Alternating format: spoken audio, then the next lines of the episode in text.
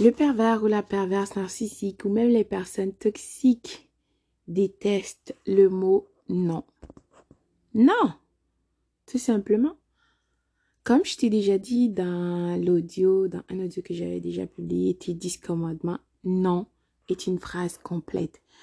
Tu n'as pas besoin de t'expliquer, de donner les raisons. Non, c'est non, tout simplement. Donc, comment oses-tu dire non? Dira le pervers ou la perverse narcissique. Tu dois comprendre que ces gens se quoi tout permis, d'accord? Ils ont le doigt hein, sur toi, sur n'importe qui.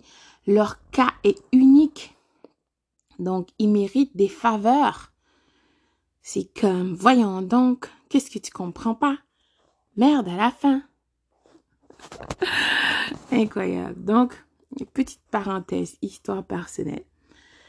Euh, quand j'ai eu, ben, après que j'ai accouché de mon fils pas longtemps, la mère du pervers narcissique devenait de plus en plus comme elle mettait de la pression pour que je lui laisse le bébé. Mais écoute, je veux bien que tu sois content d'être une grand-mère, une grand-mère, whatever.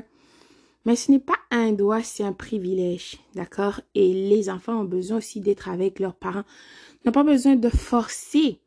Parce que c'est ça aussi avec ces gens, ils veulent te forcer, ils ne veulent pas les choses qui se soient naturelles, ils veulent s'imposer dans la vie de tes enfants, ben ils ont le droit, ils ont le droit et tu dois donner, hein, tout simplement.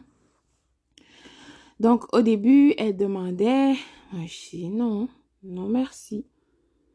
Donc là, elle demandait plus comme ça, elle dit, je veux le prendre, je viens comme le chercher, écoute, tu peux pas venir le chercher, je suis pas de rendez-vous avec toi, tu peux pas décider comme ça.